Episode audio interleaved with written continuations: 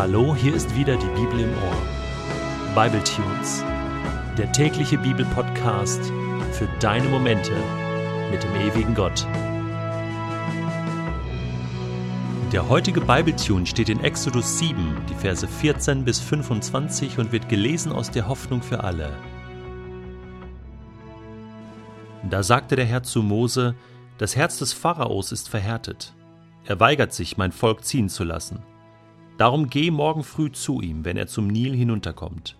Nimm deinen Stab mit, der zu einer Schlange geworden ist, und warte am Flussufer auf den König. Dann sollst du ihm sagen, der Herr, der Gott der Hebräer, hat mich zu dir gesandt.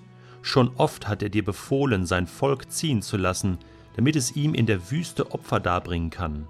Doch bis heute hast du nicht auf ihn gehört.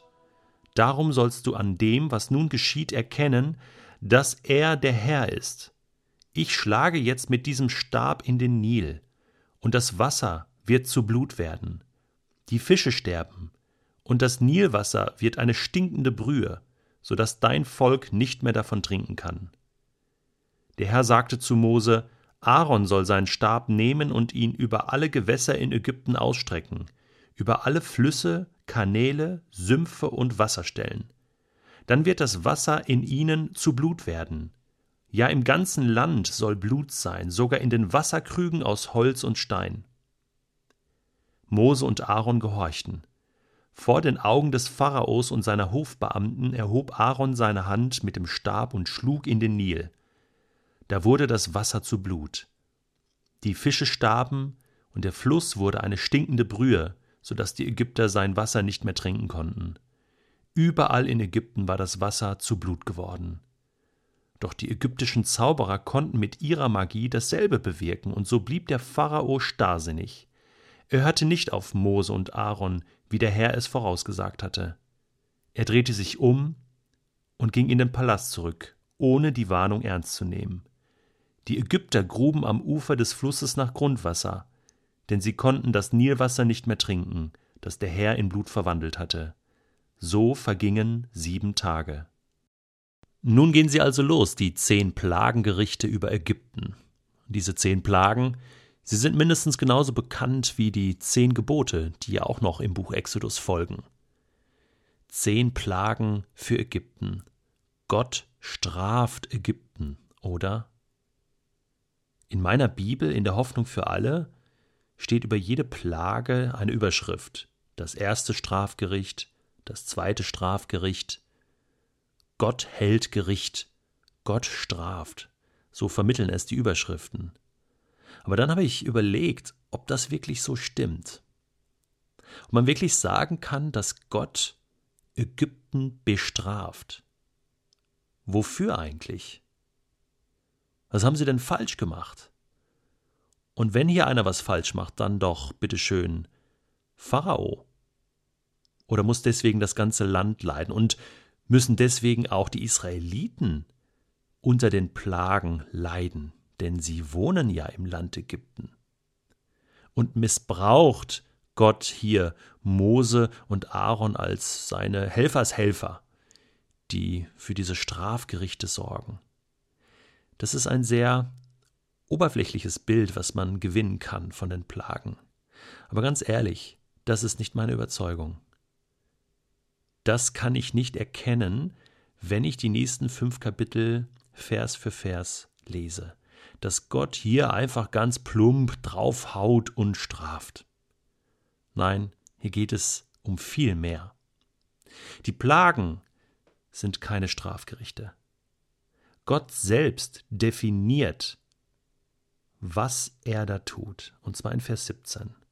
Da heißt es, Darum sollst du an dem, was nun geschieht, erkennen, und das, da ist Pharao gemeint, dass er der Herr ist. Darum geht's. Es sind Ereignisse, nun gut, Ereignisse, die nicht positiv sind. Schlimme Ereignisse. Ja, das gebe ich zu. Aber diese Ereignisse machen deutlich, wer Chef ist, wer Gott ist, dass Gott mächtiger ist. Hier geht es um einen Machtkampf zwischen Pharao und Gott. Und es geht hier um die Rettung eines Volkes, nämlich Israel, was versklavt ist. Gott setzt sich mit allen Trümpfen und mit allen Mitteln dafür ein, dass sein Volk gerettet wird.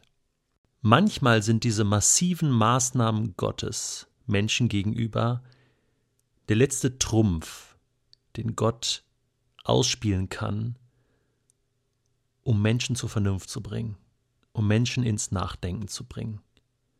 Manchmal geht es nicht anders. Manchmal muss Gott uns durchrütteln und durchschütteln. Es kann einzelne Menschen betreffen, es kann ganze Städte betreffen, ganze Länder, Nationen betreffen. Und es kommt immer wieder in der Bibel vor, und ich glaube, dass es auch heute immer wieder vorkommt, dass Gott sich massivst bemerkbar macht. Es geht hier um Pharao. Es geht hier um den Herrscher von Ägypten, der Macht hat. Aber er, heißt es, verhärtet sich.